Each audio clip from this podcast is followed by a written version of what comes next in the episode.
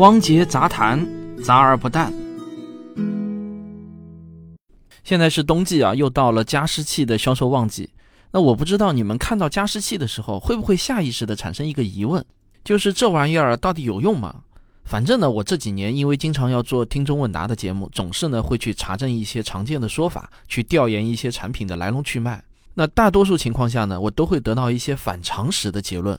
所以呢，我现在看到任何产品啊，总是会对它所宣称的功效产生怀疑。我想啊，这可能也算是一种职业病吧。按照加湿器行业普遍的营销话术，空气干燥会导致皮肤、咽喉、呼吸道干燥，容易引发哮喘等呼吸道疾病。而加湿器可以显著地改善这个问题。这些常见的说法到底对不对呢？那我先给心急的听众说我的结论啊，就是加湿器可以用。但也有可能对某些人群有害，关键是要正确的使用加湿器，使用不当那就是智商税，花钱买病。总之呢，这个问题远比我以为的更复杂，你得耐着性子啊，把今天这期节目全部都认真的听完，才能真正搞懂加湿器的真相。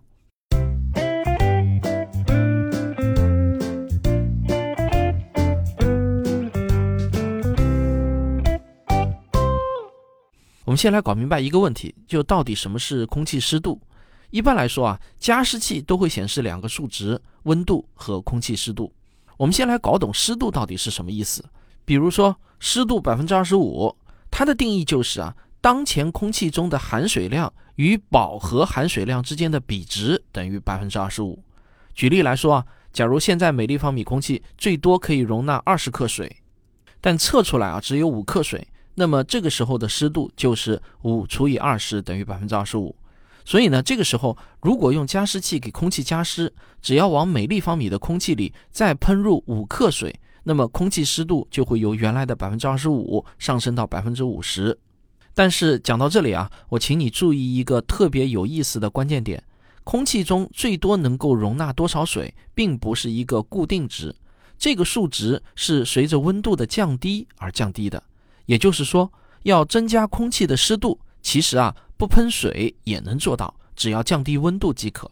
我给你举个例子啊，假如现在我们的实测室温是二十三摄氏度，湿度是百分之二十五，那这时候啊，只需要把室温降低到十八度，湿度也就会自然上升到百分之三十三了，什么加湿器都不用。那么人在什么样的湿度中会感到最舒服呢？这个问题啊，有一个非常权威的答案，就是美国国家标准学会，简称为 ANSI 公布的热舒适图。那听音频的朋友呢，可以点开本期文稿查看该图。如果不看啊，问题也不大。你听我描述，这张图描述的呢是室温和湿度与人体舒适度之间的关系。图中有一个阴影区，表示的就是在什么样的湿度和温度中，人会感到舒服。从这张图中，我们看到，假设人们穿着正常的春秋季的服装，在一个环境中感到是不是舒服，同时受到湿度和温度这两个因素的影响。总的来说，二十到二十七摄氏度这个区间是人体会感到最舒服的区间。但舒适度与空气湿度也有一定的关系。大多数情况下呢，空气的湿度越高，人会感觉越舒服。但随着温度的升高，空气湿度也就不是越高越好了。比如室温到了二十六摄氏度，湿度大于百分之三十，人体反而就会觉得不舒服了。湿度越高越不舒服，而当室温达到二十七摄氏度的时候啊，湿度超过百分之十，我们就会感到不爽了。这就是我们有时候啊会感到皮肤黏黏糊糊的那种不舒服的感觉。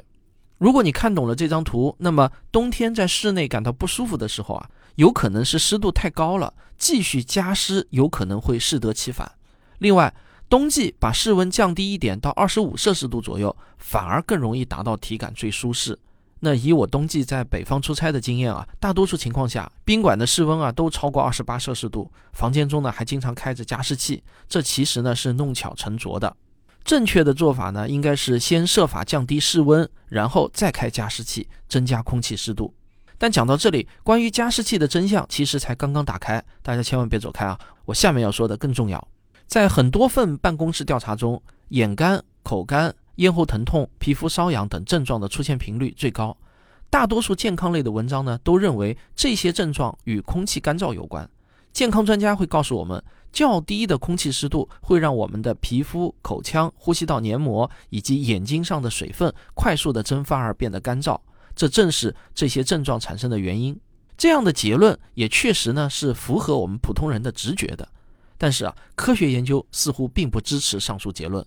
早在1983年，顶级的耳鼻喉权威医学期刊《喉镜》杂志就发表了《鼻腔粘液输送与我们的环境空气》这篇论文。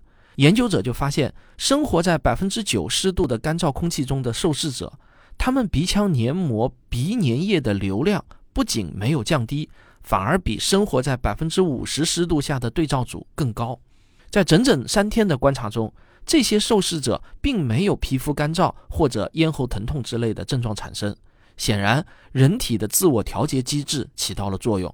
虽然干燥的空气确实产生了更多的蒸发，但是健康人完全可以应对这种环境变化，并没有实验证据表明健康人会因为单纯的干燥空气而产生不适的症状。可是，在日常生活中，干燥确实会让我们产生各种不舒服的感受，这些感受肯定也是真实存在的。那这又该如何解释呢？真相是啊，这些不适感并不是干燥直接导致的，它们都是空气干燥的副产品。换句话说啊，不舒服与空气湿度低有相关性，但不是因果性。空气干燥最直接的副产品就是灰尘。干燥的空气不仅让物体表面的灰尘容易飞散到空气中，还很不利于灰尘的沉降。除了那些我们肉眼能看到的灰尘颗粒以外，还有数量庞大的细小颗粒。这些细小颗粒会在空气中形成气溶胶，长时间的悬浮在空气中。当我们呼吸的时候呢，这些灰尘颗粒就会粘附在呼吸道的黏膜上，导致黏膜充血。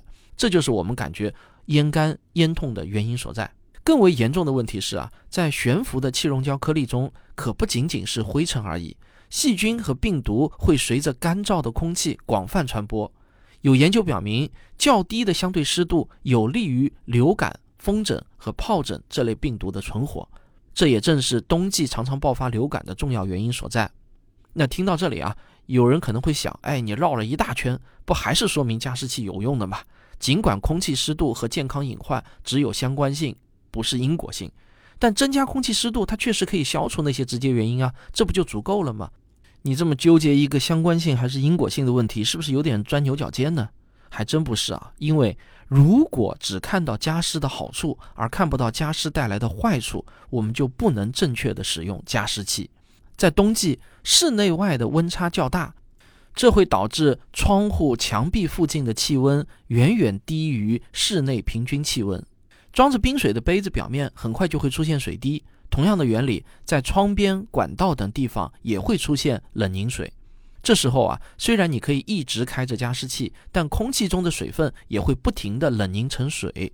当凝结水产生的时候，就意味着在室内的一些低温区域，空气湿度已经达到了百分之一百。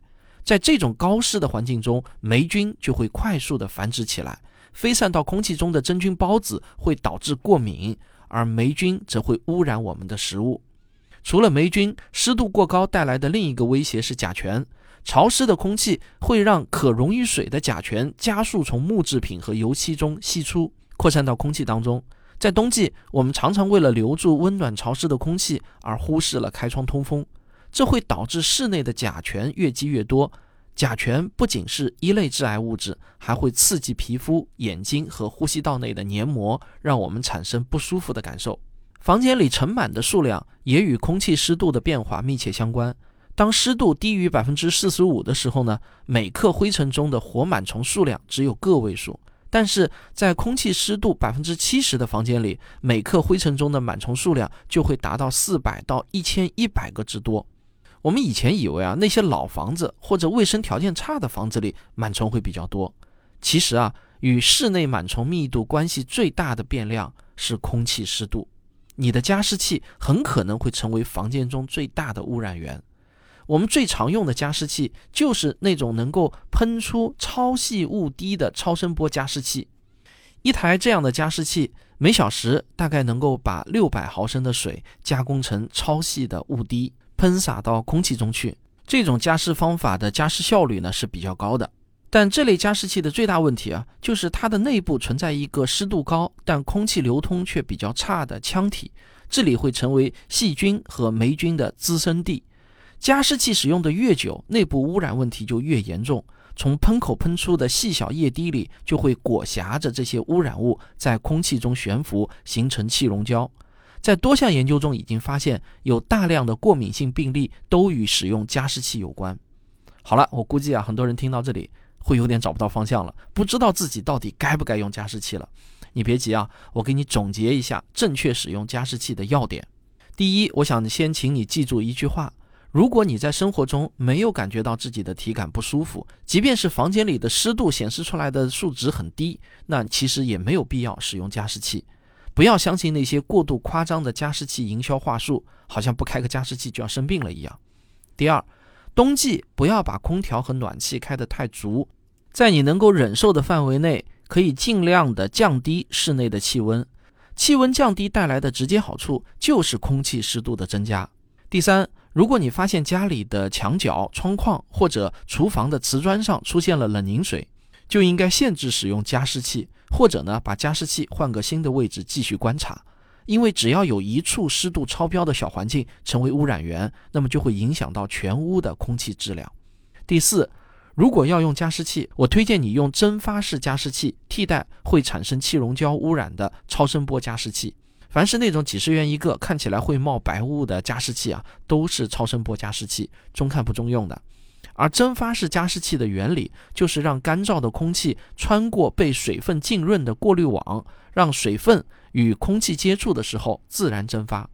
这种加湿器的好处呢，就是蒸发出去的水分子不会带走过滤网上的脏东西，也不会在空气中形成气溶胶。即便过滤网上滋生了细菌，也不会扩散到空气中去。蒸发式加湿器的原理就好像啊，你在屋里晾了很多衣服，衣服晾干的过程中就是在给空气加湿。不过，蒸发式加湿器也有缺点，那就是加湿的效率呢要比超声波加湿器略低一些。第五，上面提到的这些因素对于不同的人有着完全不同的权重。比如说，对于一名哮喘患者，最重要的是减少哮喘的发病率，所以呢，对他最合适的空气湿度可能就是百分之八十。而对那些对螨虫过敏的人来说啊，把空气湿度控制在百分之三十以下才是最好的。我经常要录音录像，说话比较多，空气中悬浮的小颗粒呢，就会对我的呼吸道黏膜产生刺激。所以啊，对我来说，减少空气中的气溶胶可能就比较重要。所以呢，加湿器对我而言是没有必要的。第六，我今天这期节目啊，不是恰饭节目，是纯科普节目，背后呢也没有任何加湿器厂商，你可以放心。好，这就是本期的王杰杂谈，我们下期再见。科学声音。这两天呢，我比较关心就是李甜甜那个事情啊，不知道大家知不知道李甜甜那个事情。然后呢，看了挺多的报道，也听了一些录音。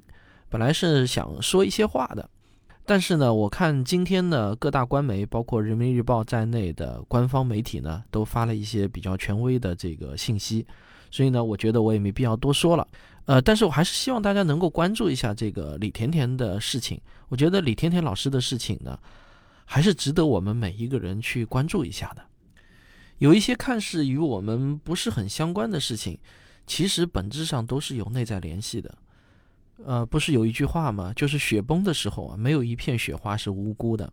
一个社会它到底会走向何方，其实呢，就是我们每一个人决定的。好了，今天就唠这些啊。最后呢，还是想跟大家说一下，呃，我的科学声音写作训练营一月三号就要正式开学了。如果你想搭上末班车的话呢，可以加我们小黄老师的微信，微信号是幺二八六零幺九六零六。好，我们下期再见。我的新书《文明的火种》，人人都可以像科学家一样思考，已经在各大网络书店全面上市了。这是我过去几年中所有阐述科学精神和科学思维的文章精选集。有些话，如果你自己无法开口对亲朋好友说，就可以赠送我这本书，你懂的。